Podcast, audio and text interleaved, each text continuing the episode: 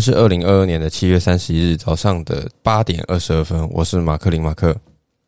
我是红林，欢迎收听今天的。其实我觉得，呃，我们今天要聊一个很有趣的话题，就是 最近体育场地这个话题非常热门，就是没有错，台湾的新竹场球重启嘛，然后。就一个新场地开了，就先陆续先伤了三名球员，然后大家就开始讨论说台湾运动场地发生什么事情。但我们其实今天不是想要批评他，就是因为我前阵子看到你的那个社群嘛，破了很多，就是学你去服务学服务的学校的的训练场地，或者他们的直接的直接的练习场。我那时候想说，现在学校场地也太豪华了吧？然后我那时候就，我记得我那时候就好像马上就直接用社群问你，我说，哎。这几个场地到底有多豪华？我们刚才找个时间来聊聊，所以我就想说，哎，你目前服务的像中珠嘛，然后另外一个是基隆海事嘛，对对对，然后再是大同高中跟功夫高中，然后你分享场地，我有都非常豪华，然后想说你方不方便告诉大家，就是究竟他们的他们现在的训练场，甚至他们的练习场，到底跟以前大家对于的对于运动场地的认知，到底有多大的差别？如果是讲。呃，篮球的话，其实老实讲，就是那个基隆海事哦，基隆海事现在那个更名叫海大附中。哦，海大附中对对。对，海大附中跟那个光复高中的那个篮球场啊，跟中训室都是非常豪华。我只能说，目前应该没有职业队的场域比他们哦，真的假的？富邦也没有吗？我们的邪恶帝国，富邦富邦可能有，因为他现在用那个台艺大的新球场，嗯，然后他们有自己弄一个中学室，看起来还是也不错啊。对，不过因为我们的那个光复高中是场域比较大一点，对，场地中学室场地比较大一点，然后我们的那个我们的球场必须老实讲是很好的，有，因为我们在去年的时候疫情的时候，我们更换那个地板，换成那个 B 八认证的地。嗯，对，然后去年也是那个中训室也是有那个，就是稍微大改造了一下，对，就我们光深蹲架就有那个四座深蹲架，然后我们哑铃的重量也有来到一百磅，对对对对，大概是五十公斤，四座深蹲架，深蹲架已经是比很多一般的健身房还要还好嘞，对啊，所以就是。好，预测好。那那个海大附中也是，海大附中我们深蹲架也有四座，嗯，对。然后我们的球场也是非常好，嗯，我们也是就是木板地板，然后是很新的。我们今年有就是把表面刨掉，然后重新上漆划线，嗯，然后今年也更换篮筐了，对对对。因为我们之前篮筐是那个海大附中篮筐是有那种一般我们比赛看到那种篮筐，但是因为那个学校通常那个。我们有一侧是比较靠近那个二楼，就是篮筐会有点会卡到，所以那个会比较前面。对，它会就是有时候上篮完会比较容易撞到那个篮架。嗯，所以我们今天把它更换成那种悬吊式的，就是大家看如果看那个美国高中的比赛，他们都会用那种吊在天花板的。哦，然后我们那个篮筐也是也是 B 八认证的这样。哦，哎，那那个那个那个很贵，我知道那种非常贵。对啊，所以就是。就是我以篮球来说啊，在这两间学校的那个 场域都不错，尤其是重训室啊，因为我对重训室要求比较高一点，因为如果没有场场地的话，会比较难训练，哦，难做一个有效的训练，效率会会下降，所以他们在这个这两间学校在那个设备上的话是非常好的，对啊，是。没有错，所以有在想啊，嗯，对，就是或许未来可能。有机会也是会有一些学校会到这边，或是职业队那边租借场地哦，也是不可能，不可能。我我我们也是，我们要把发票寄给海大附中跟 工作中，我们在帮你招招生意。那那中珠跟大同高中呢？这个目前这两间羽羽球，中珠跟大同高中重训的话，就是就是比较一般一点点，嗯，堪用堪用，因为毕竟那个。这个因为受限那个场地大小的关系啦，嗯，对，所以就是没有比较没有那么大，没有特特别豪华，可是也是有一个基本的空间嘛。对，但基本上就是那个吧，训练，比如说第一件事就是杠铃要够吧，总不可能两支杠然后全部人做哦。对哦，那那这两间学校的 杠铃都是大概都五支以上啊，五支以上了解，所以其实蛮够用的。对啊，了解了解，没有错。因为因为我会问这件事情的原因，是因为以前台科的重训室。我我直接讲我母校，应该大家就不会想到抨击了吧？就是我们台科母校的重训师就相对的比较呃勤俭持家一些些。然后以前 以前他们是有点，就是虽然是用校我们学校的是校队，然后然后我们的球队最后在我毕业之前也进到甲组了嘛。但是我们那时候在重训的训练上，很像系队的训练。就是就是学生自己自主性的，就说哎，礼拜二晚上就是重训室报道。然后可是我们那时候重训室，就像你说的，杠铃就是两支啊，然后甚至杠片超过二十公斤的，你要自己去体育室搬。因为因为曾经我们放在放，就是因为我们那个重训室的那个卧推架，它是比较旧款的那种，它是没有保护保护杠的。哦，比较，它不是像现在那种，就是深蹲。我知道，它是有那个三个高度的那个。对对对对对对对，它就是那种。然后就变成说，就好像曾经发生什么事情，危险的事情。还有那天就是有人在中学的时候没有人，就才没有发生什么危险的事。然后就从那次之后，就是如果你要做比较重的，你要自己去体育组借，然后借完以后，你要你要从一楼自己搬到地下室。对，蛮辛苦的哦，为了就是很辛苦，就是很辛苦的一件事情。然后很多的，然后我们以前的那个那个，就是例如说多功能训练，就像那种 cable 机啊，或是那种滑轮机，它基本上都只有几台，它是全新的，是那种比较新的那种版本。然后不然其实都是那种以前在它放在那个训练室正中间，然后全部都是铝的那种，然后它它是有好多面。去就不同 不同功能的那种多功能训练训练的那种重训，而且它应该你就看得出来是有年限的，因为它的因为它就是白铁嘛，所以它上面就会有一些锈斑。啊，哎，不过不过那个应该是偏那种比较偏学校的健身房，对对对对，就是我们就是我们以前以前台科的训练场是没有在球馆里面有一个专门的，就是校队的训练训练。我分享一个，像那个国体大以前。篮球队是用那种学校的健身房训练，对。但后来就是有自己，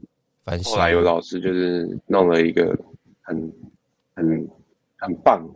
因为台湾最大的 重训室，直接把它做。哎，现在应该有十二，好像十段十二座神轮架。嗯，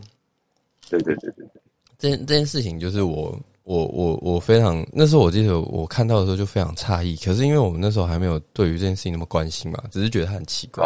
对，但是没有特别去了解说这件事情到底有没有那么重要。那其实你刚刚有讲嘛，就这种场地的更新跟进步，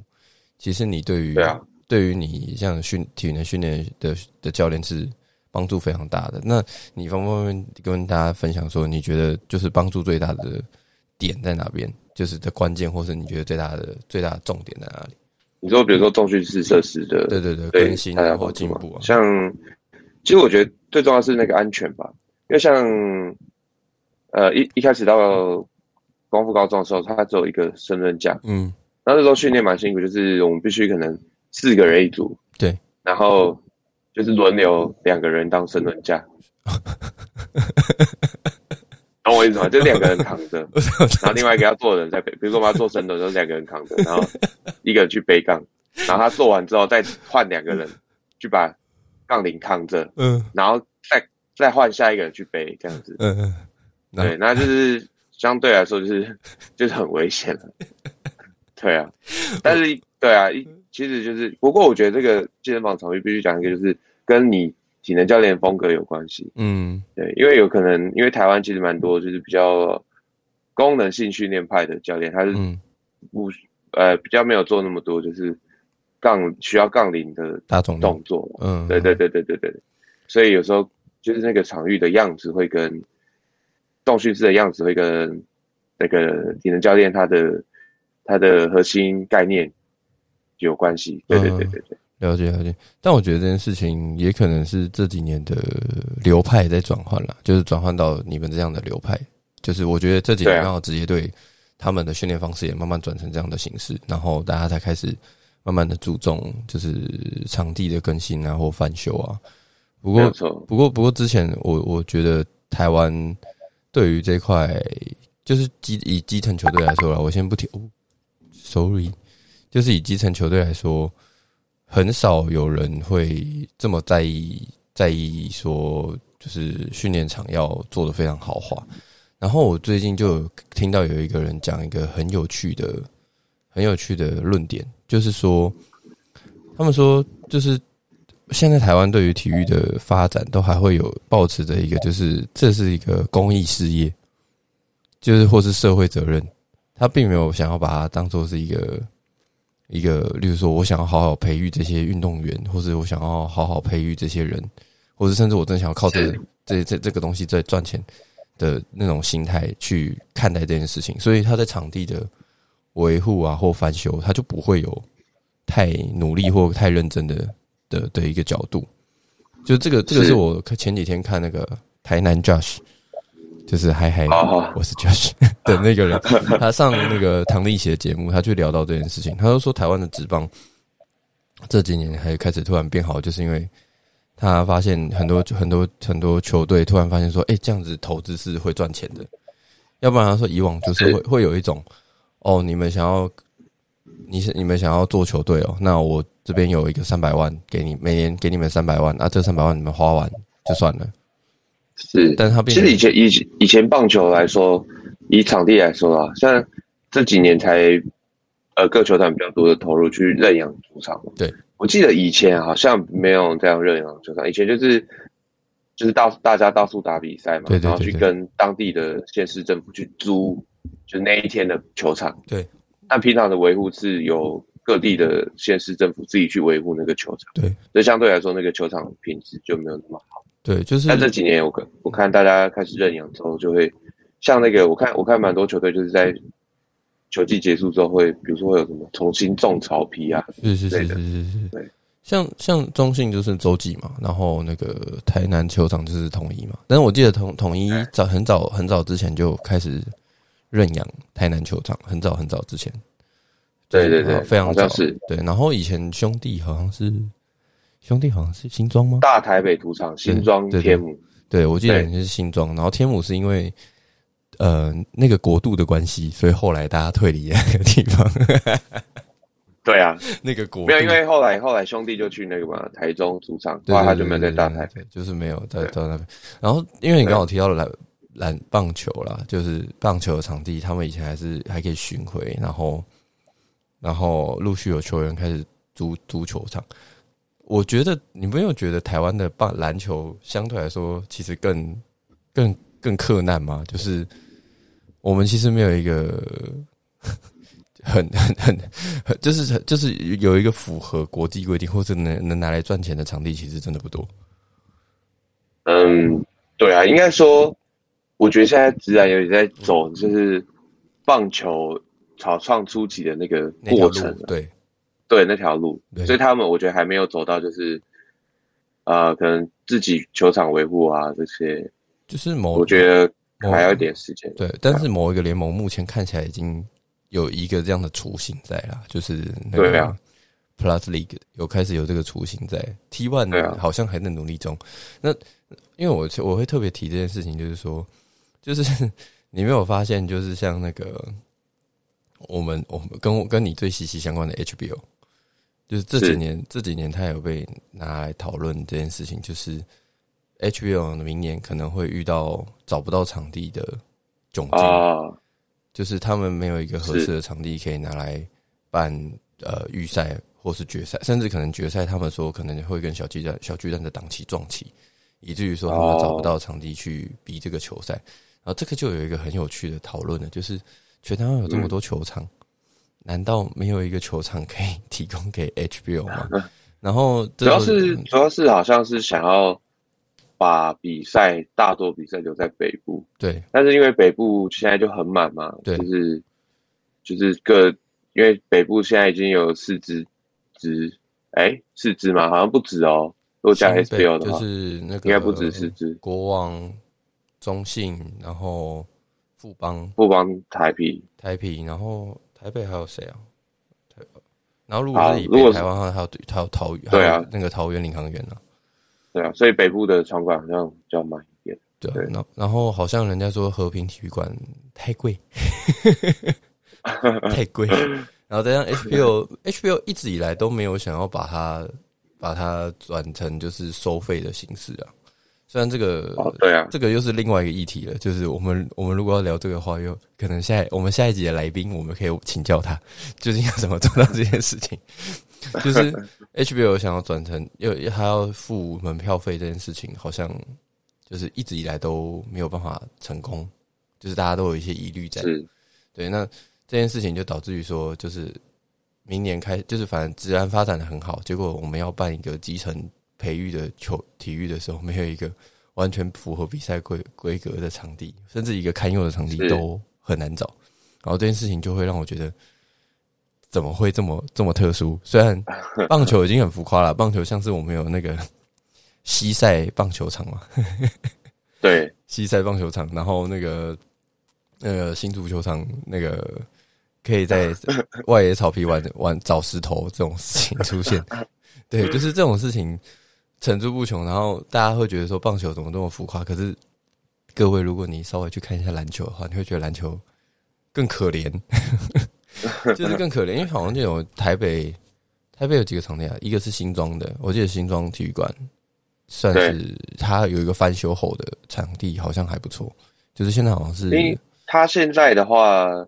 新庄体育馆，因为它算也是多功能体育馆了，所以它平常是没有铺那个木地板的。对，它就是有比赛的时候才要补。哦，是哦。不过因为对啊，不过新庄我觉得就是目前在台北就是仅次于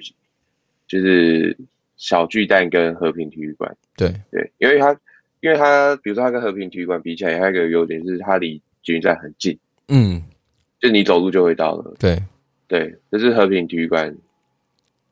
比较办不到的地方，它离捷运站比较远一点。对它，对它，它有点介在那个木栅内湖线跟跟绿线中间，你需要稍稍微走一小小段路。捷运三不管地带，对三不管地带，然后交通又特别乱，因为那个地方对啊，很痛苦。那我我就分析，我分析一下，去年我们有 HBO 到的场馆，在北部就还有那个板桥体育馆。哦，对，但板桥体育馆是真的比较，虽然它有。整修过了，但是整体来说还是比较没那么大啦，空间就比如说热身的场地会比较受到局限一点。就是它很多很多在场地的设计上，它还不是符那么符合现代现代球队的，其实现今球队训练的那种风格跟使用的需求。对，他就是单纯就是说，哦，你要来比赛，我我就是把这个场馆开给你用，那周边你要其他的。其他的需求我就没有顾及到这样子，对啊。不过我觉得，我觉得那个 HBL 啊，像那个，其实我觉得那个各县市政府应该可以争取一下了，因为因为你如果争取到，然后就是到那边去比赛的话，其实它那个周边的效益，其实我是觉得不错。你光那个单单所有球队要去那边住宿啊，啊，有没有这些？其实那个周边的的收益应该就。是是就会有提升，还是今年新主要 新主要来争取一下？好像有有这个可能，有的，因为其实已经有在对啊。其实因为今年好像都有一些，就不局局限于在双北啊，因为双北其实那个场地好像太麻烦了。对对对，不过因为我觉得放在双北有个原因是交通，对交通问题，而且而且其实。大部分的球队好像都在双倍，对啦，加 HBO 家族的球队，球球迷也就是如果你要就是那个拍照起来，球迷的那个满场度够漂亮的话，其实办在双倍好像还是比较好一些些，因为要不然如果搬去新竹，它就会有一些些就是交通上的考量。但是我我必须得说，像我那时候去看工程师的比赛，他们的场地是真的，它是新竹体育馆吧？我记得是新竹体育馆。它是新竹县立对对新竹新竹县立体育馆，那个老实说，他们后来有翻修之后，真的还不错。除了冷气，呃，冷气是之前有坏掉，但是位置真的不太好坐。哦，你说那个椅子是？对，他们的椅子真的不太好坐。就是如果你真的跟小巨蛋比起来的话，就是没那么好坐。但是小巨蛋也没有很好坐了，我认真说。啊，小巨蛋的小巨蛋的观众席也没有特别好坐。可是如果这个这个东西其实都跟跟球迷的体验或是运动员体验是有很正直、很非常直接相关的东西啊，所以这个或许都是或多或少未来会大家会考量的一件事。不过，不过我觉得我们回到那个场地的部分啊，因为聊了聊聊这种比赛场聊了有点多，我想问问看，就是说你服务的这几间学校，特别是例如说像海大附中或是光复高中这种很高级的场地，它是学校，它算是特例吗？还是校方非常支持？你你说学校场地好吗？就是场地好，就是或是特别去帮我们哦。是，我觉得我觉得主要是那个，呃，我我觉得这两间学校啊，其实大家有时候看那个，哦，其实很多那种体能教练看我 PO 那个，比如说光复高中场地，对，然后他们可能自己有在带一些学校，他们就会说，哎，就是因为你们是私立学校，所以你们学校有经费去建设这些，嗯，但是其实其实并不是，哎，其实像。海大附中跟光复中其实很像，就是我们去建设这些场域设施，其实绝大部分都是由就是我们的体育组啊，或是体育呃我们的组长啊，或是教练他们他们去申请，嗯，教育部的相关的经费哦，所以其实是你有没有用心在做这件事情啊？哦，跟学校其实没有关系，是因为你你要去寻找这些资源嘛，是对啊，因为像这些经费申请是。所有的学校都可以去申请，是你要去，你只要有办法用用心去做这件事情的话，其实大家应该都可以打造这样子的场域设置。哦，对，所以其实这个跟跟公私立学校并没有关系。所以，所以其实现在在体育这一块，其实它这个经费申请还是个还算是个蓝海，就是其实就是你必须得好好的写计划。对这件事情，因为很多我必须老实讲啊，因为其实写计划是蛮麻烦。对，这个真的很麻烦的一件事。然后就是就是比如说，好，我们要去申请这个经费，那这个计划谁要来写，谁要去负责？嗯，对，这就是一个问题吧？对啊，所以有时候就是看大家愿不愿意一起去去做这件事情嘛。嗯，对，大家都可以有一个非常好的参与。不过我要分享一个就是。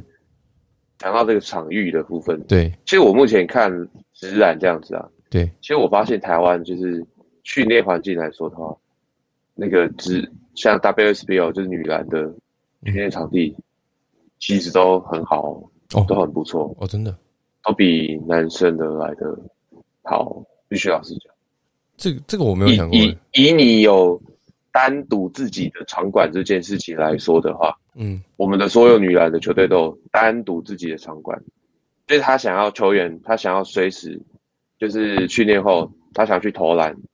或是他想要去增进自己可能某个方面的能力，他是随时可以去做，因为他有自己的场馆。你。这个目前在台湾的话，男男篮来说是比较难一点点，因为大部分大家的球场都是去租借的，他租借就会有那个时段限制，对。的问题，对。所以，我目前女篮来说的话，这方面是比较完善。我我先确认一下，你讲这个不是不是举国泰为例子哦，是所有的女女篮都都是这样。对，所有的女篮都有自己的球场。哦，这个我没有，我因为我我可能不在业界啊，但是我我我我曾经有看过国泰女篮他们那个体系的的豪华度，因为毕竟那个对对对有。木曜是去拍过他们的那个场馆嘛？就是包含他是从羽球、桌球跟篮球，他都有去拍过。我记得他们这三个都都有去拍过，所以你就可以看到说，他们真的是有点豪华的在经营这个这个体系。只是说，只是说女篮她面临的问题是另外的问题嘛？就是对啊。不过不过我必须讲啊，因为女篮这些球团其实他们都蛮用心，而且他们都是以就是。他们要长期去去发展，对。的角度去，所以他们都会有自己的球场，因为你必须，大家都必须要要，你要有自己的球场，其实是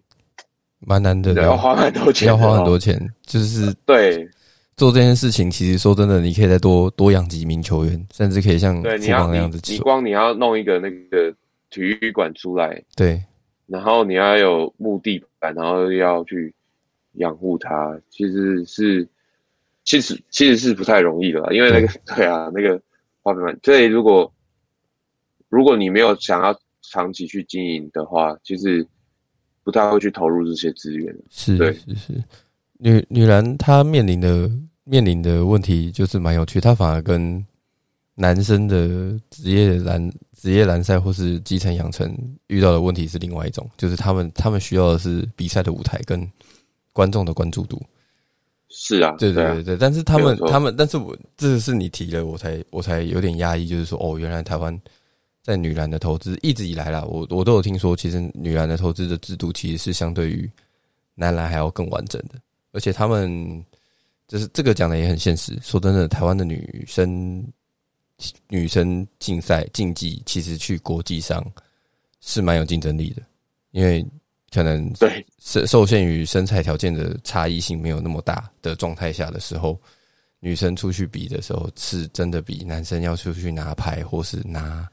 名次来的相对容易。相对啦，我们真的不要说它，它很简单，它是相对容易的一件事情。它但是就是台湾在国际上女生的表现一直以来都比男生来的好很多，这个是不争的事实。所以就蛮可惜的，就是目前他们遇到的这些问题，大家大家可能或许可以是一个讨论的方向啦。对啊，可是关注度有落差。对啊，这个或许我觉得大家可以多去看看你，因为其实我觉得女篮的。发展其实我我自己觉得啊，其实，在呃各国我觉得都遇到一样问题，像 WNBA 他们他们的呃收就是他们的经费来源有一部分是他们有固定，就是每一年 NBA 我忘记这个比例多少多少趴的盈利，嗯，要给 WNBA，嗯，所以他们其实 WNBA 有点是也是仰赖 NBA 的帮忙哦，因为毕竟女篮就是。比如观众数啊，或是周边商品的收益来说，是不会像男生那么好，因为毕竟女篮嘛，就是在各国就是关注度来说，就是不会像男生这么这么高。我觉得台台台湾有这个他们的女，就是他们的女篮的状态跟台湾的排球有点类似，就它虽然是职业联赛，但是它的那个结构是有一点点像。台湾的乙组球队的那种感觉，虽然都都是挂职业队啊，但是就是那个赛制跟那个规，就是比赛的状态，都会有点像台湾的排球状况，对吧？然后那个台湾那个排不止排球啊，如果你提到女生运动，其实还有遇到，就是还有一个很大的被很大的体育也有被拿出来讨论，那个温布顿网球。就是还有女还有女网，他们网球好像也有曾经提过，就是说好像女生的奖金是比男生少，就是对对对对对对对，男生少，然后甚至积分也比男生少，就是这件事情，就是也有被后来几个比较知名的哦。是女女网女网的球员出来提倡，就是说他们觉得现在这个时代应该要公平，就是女生应该有相对的权益在。因为这件事情，就是我觉得这个很涉及很多很多很多层面啦。像台湾女生的，我记得女生球队的养成也比男生球队养成来的有结构啊。这个这个我不知道为什么会会发生这种事情。因为女生球队你的养成，其实基本上国中、高中基本上就可以决定你未来的很多条路了。如果你打得够好的话，基本上都已经决定好了。以篮球来说，对。不过不过他们呃现在有在更改制度啦，因为今年应该是那个保留名单最后一年了，接下来就是大家就是用选秀方式，嗯，对，所以现在大家的建教合作的学校都开始陆续会减少这样子。哦。建那个那个这个我们 开另外一个题，技术还有保留名单。我昨天才看到这个东西，但是啊，对，昨天我才才认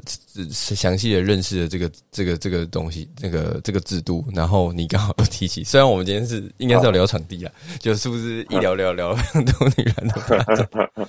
题外话了，对，题外话，题外话，扯远了，扯远了。不过不过我这个必须得讲，就是说，嗯。那个那个女女篮，这个我是我们可以这种女生运动这件事情，也是这几年我们可以大家好好关心的部分，对吧？然后是，因为我们刚刚我们回到刚刚，就是说，就是其实呃，你说场地的部分，其实它很仰赖台湾的体育的呃学校的体育单位，不论是体育组还是体育老师，或是等等等等的，要仰赖他们自己主动去写计划这个部分。这个我觉得也透露出台湾目前中阶，就是有一些中阶层的体育老师或是体育体育教育人员的一个能力的养成遇到的问题。就是这些学生，他们可能在求学的过程当中，他其实并没有被训练着，他他有这个能力去写这个东西。这个其实我我是抱持不一样的想法，对，是哦。其实其实能进到学校当老师，应该基本上他们应该都具备这些能力。只是因为，嗯，我为什么会说看大家有没有想要去做这件事情？因为很简单嘛，就是我领一样的薪水，对。我做不做这件事情，多一事不如少一事的。嗯，对，那我要去多做这件事情。是，但哦，这个这个这个这个这个是一个了，这个是我觉得是学校单位会遇到的一个挑战。然后，呃，我我会这么提的原因，是因为我这个学弟刚好就是在服学校服务，然后，呃，我有看过他们写过计划，我是说，这位同学，你写的这东西可能跟我大学一年级在写写作业的。程度差不多，你确定要把这个东西交去当计划吗？对啊，这个 这个这个也不也不怪他们了，因为其实他们在大学的四年的时候，很多时候学校是仰赖他们去，呃，很多很多比赛为校争光的的要求上，他们其实是有背负这样的责任在啦，所以其实他们很多时候是没有那个时间去做这件事情的。就这这个这个也是另另外一个切角啦。当然，你说是不是全部都这样？我我可以说没有，有些就是很认真，也是真的非常厉害的，嗯的的体育老师。当然当然，但是你难保我目前遇到的这个这个可能有幸存者偏差啦，就是我目前遇到的，就是真的有点混。还是我们我们可以跟我们下一集来宾来讨论说，我们来办一个讲座，就是那个体育计划讲座，教全台的所有体育老师。我们来发起这个，就是全台走透透，然后教你们怎么写这个东西。我们办一个讲座，对，请来教大家怎么把这个东西争取到。因为，呃，我会提这个原因，是因为像我以前的学校是是手球手球专场嘛，但是其实我们的，就我所知啊，就是就我我在我毕业，然后后来陆陆续续回去的时候。其实我们那个体育馆盖好非常久，算是我们很我们算是全台湾那时候以手球来说，呃前几名有全木板地的手球场的学校。可是那个那个球场，它在我离开后就近十年吧，没有没有认真翻修过。它都是就是说哦木板地哪里坏了，我重新铺，然后哪个东西坏了，我重新做。但是它并没有就是真的翻修成真的是一个适合训练的。状态，这个是一个很可惜的状态，而且它它有一个综合性的需求，就是它会变成大礼堂。它有时候就是台湾学台湾学校的体育馆的宿命，就是它除了运动使用之外，还要拿来当礼堂用。对，所以以至于说它它其实寿命其实是死的非常快，因为有时候你有一些额外的需求，好比说有有些人就穿高跟鞋走进去。或者穿一些对啊，墙壁的磨损就会比较大。对它的损耗其实是会非常多的。然后，但是这十年来，你像像你没有提起说，其实这个是全世界，你只要去写计划，你就可以拿到的，拿到这个这个资源。那这个或许也是可以提供给很多目前台湾很多基层球队参考的一个方向，因为他们他们可能一直以来都觉得说，哎，这个钱是不是要？呃，去募款啊，或是找一些校友回来给钱啊，躺着就可以得到这样子。对，但其实大家 比较想这样子，其实就是你你自己要先努力啦，然后这个东西你要自己去研究怎么去整合目前整合目或目前现在线上能有的一些资源。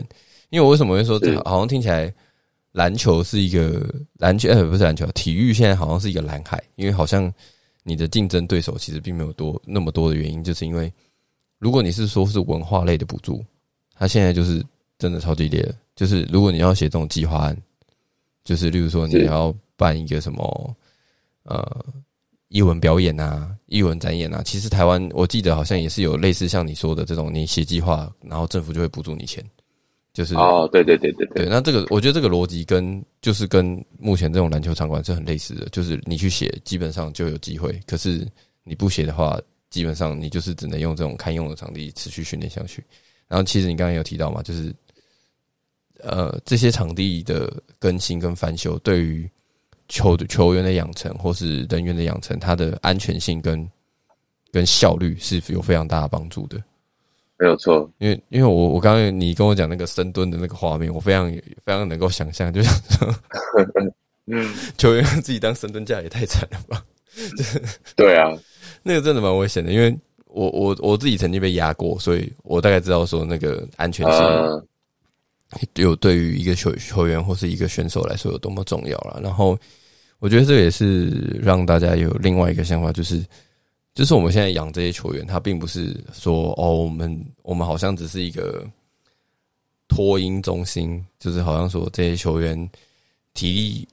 体力旺盛，没有地方可以发泄，然后我们这我们有学校刚好有一笔经费，然后成立这样球队，然后让这些人来这边发泄体力，然后很刚好拿了一个牌，这么简单。而是我们真的想要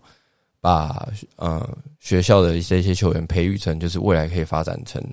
他们人生志向或成成为职业球员的一个方向，然后也是透过这样的方式鼓励更多的人愿意加入体育这个行业，然后发展国民体育。我觉得这才是一个很好的正向循环啦。要不然，你如果一直带带着这种社会责任的角度去做事情，我觉得台湾的体育是不会进步的，或者体育基层是不会进步的，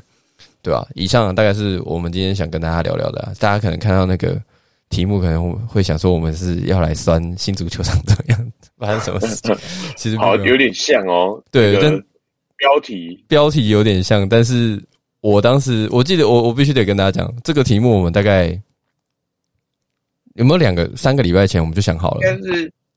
他对我们是在他事件发生之前，我们就我们就想好了，已经讨论好说，嗯，下一次来聊那个场地怎么样？结果。新新足球场 就直接在路上捡到一把狙击枪往自己头上开，对啊，那大概就这样。那希望大家喜欢今天的节目，然后我们也会下一集，大家可以期待一下下一集。我们邀请了一个非常重量级的嘉宾，而且也是在前阵子社群那个影片流量观看非常。非常非常大的一个一个人来跟我们分享，就是他的一些人生故事跟呃他在目前这个基层球队服务的一个状况，我们可以跟他聊聊一些东西，然后也希望就是透过这样的方式，可以鼓励更多人愿意加入我们这个运动行业。那我们就今天就说到这边，可以吗？还是你有什么欲罢不能？没有没有没有。好，那我们就下集见喽，拜拜。好，拜拜。Thank you.